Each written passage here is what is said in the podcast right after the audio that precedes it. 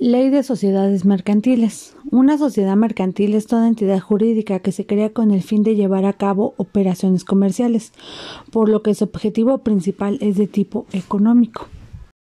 Se reconocen siete tipos de asociaciones. La primera es sociedad en nombre colectivo. La sociedad en el nombre colectivo, este tipo de sociedad es la que existe bajo una razón social y en la cual todos los socios responden subsidiaria, limitada y solidariamente ante las obligaciones sociales. Por ello, la razón social se formará a partir del nombre de uno o más socios. En el caso de que no se incluyan todos los nombres, se añadirá la palabra y compañía de u otras. En caso de quien ingrese o se retire uno de los socios, no se representará ningún impedimento para que la razón social continúe.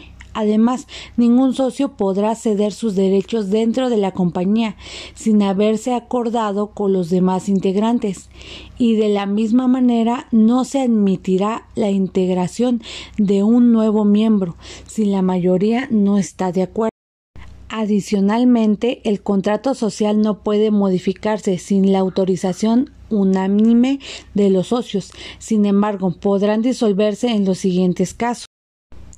Número 1. Por uso de las firmas o del capital social para negocios propios. Número 2. Por infracción al pacto social.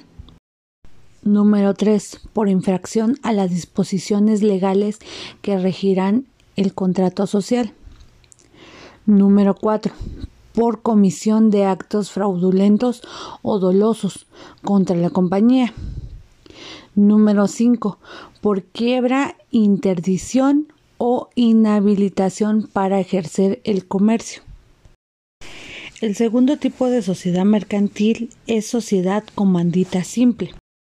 La sociedad comandita simple se define como aquella que existe bajo una razón social y se compone de uno o varios socios comanditados, los cuales responden de forma subsidiaria, ilimitada y sobre todo solidariamente a las obligaciones sociales y de uno o varios comanditarios que únicamente están obligados al pago de sus aportaciones. La razón social se compone a partir de los nombres de uno o más comanditados y enseguida se colocarán las palabras y compañía en caso de que no incluyan todos los nombres. A la razón social Adicionalmente, siempre se incluirán las palabras sociedad en comandita, cuya abreviatura es SC. El tercer tipo de sociedad mercantil es sociedad de responsabilidad limitada. La sociedad de responsabilidad limitada se compone a partir de socios que solamente están obligados al pago de sus aportaciones, sin que las partes sociales puedan estar representadas por títulos negociables a la orden o al aportador, pues solo serán cedibles en los casos y en los requisitos que establece la Ley General de Sociedades Mercantiles. Para su denominación o razón social se formará mediante el nombre de uno o más socios.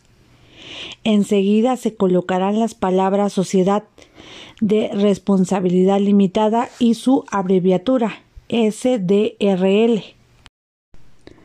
Es importante mencionar que para la cesión de partes sociales y la admisión de nuevos socios es suficiente con el consentimiento de los socios que se representen la mayoría del capital social, excepto cuando los estatutos dispongan una proporción mayor.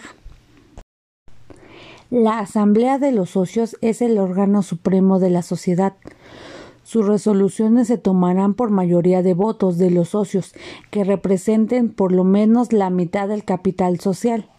Las asambleas poseen la facultad de discutir, aprobar, modificar o reprobar el balance general correspondiente al ejercicio social clausurado y con esto tomará las medidas que juzguen oportunas. Encargarse del reparto y de utilidades, nombrar y remover gerentes, si es el caso designar el Consejo de Vigilancia, intervenir sobre la división y amortización de las partes sociales, exigir las aportaciones suplementarias y las prestaciones asesorías, intentar contra los órganos sociales o contra los socios las acciones que correspondan en cuanto a los daños y perjuicios modificar el contrato social, acordar las sesiones de partes sociales y en la admisión de nuevos socios, decidir sobre los aumentos y reducciones del capital social, decidir la disolución de la sociedad. El cuarto tipo de sociedad mercantil se llama sociedad en comandita por acciones.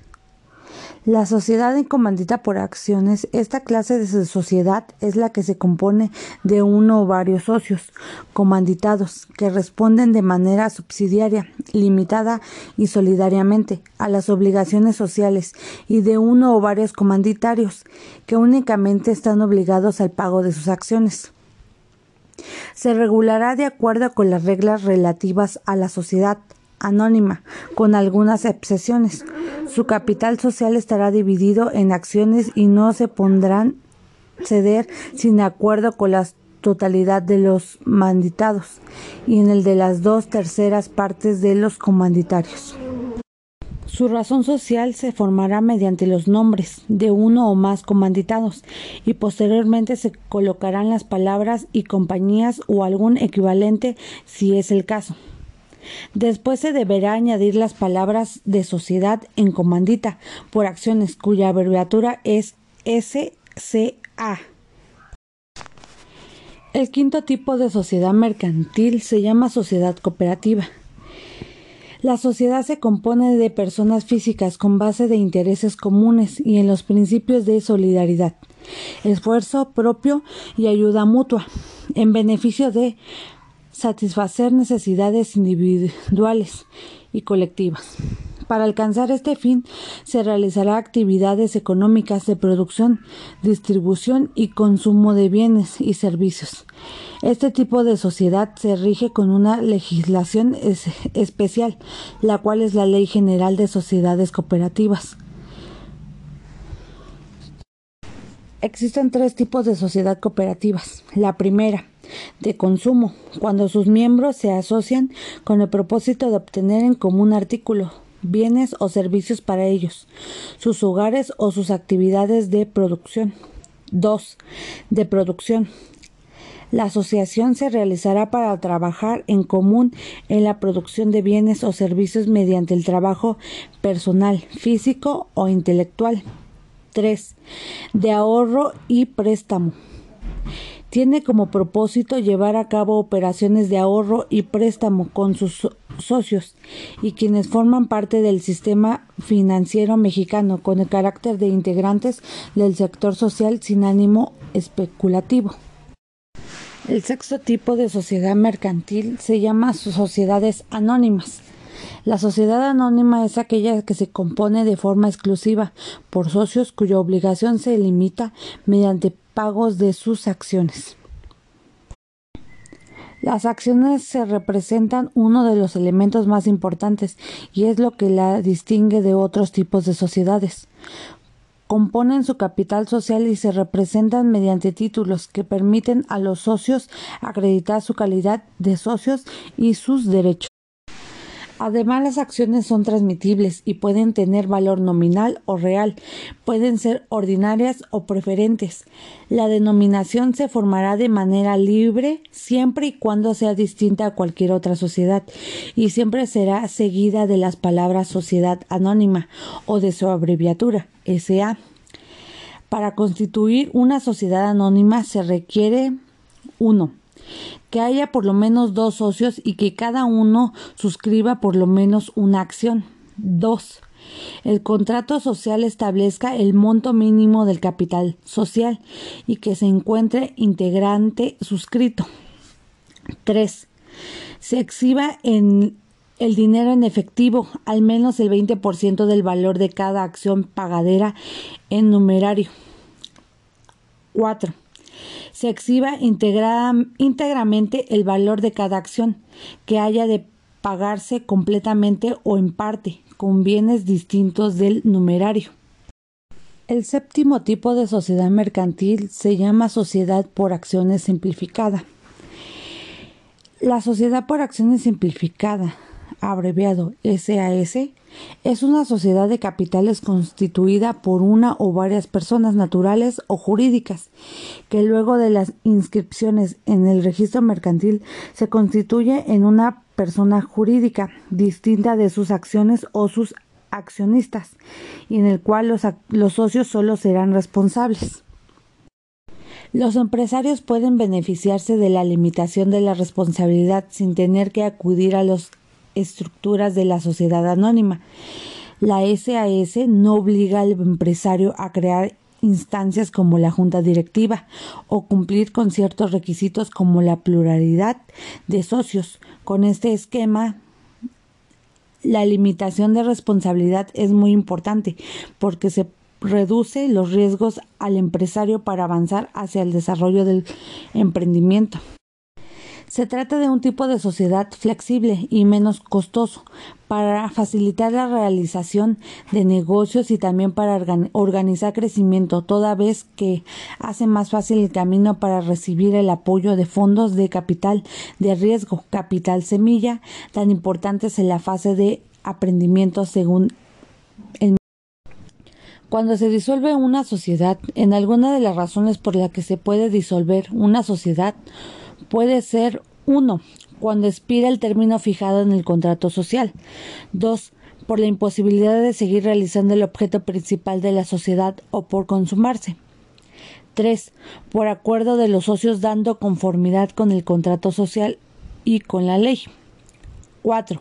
Porque el número de accionistas llegó a ser inferior al mínimo que se establece por la ley o porque las partes de interés se reúnan en una sola persona, lo cual ya no constituye una sociedad. 5. Cuando se pierde dos terceras partes del capital social. 6. Debido a una resolución judicial o administrativa directa por los tribunales competentes por causa específicas. La escritura o póliza constitutiva de una sociedad. Todas las sociedades deben ser constituidas ante un federatario público. Es necesario que el contrato social, es decir, la escritura o póliza constitutiva de una sociedad, especifique 1. Nombre, nacionalidad, domicilio de las personas físicas o morales que constituyen la sociedad. 2. El objeto de la sociedad. 3. Razón social o denominación. 4. Duración la cual podrá ser indefinida. 5. Importe del capital social. 6. La expresión de lo que cada socio aporte en dinero o en otros bienes, el valor atribuido, el criterio seguido para su valorización cuando el capital sea terrible, se especificará indicándose el mínimo que se fije.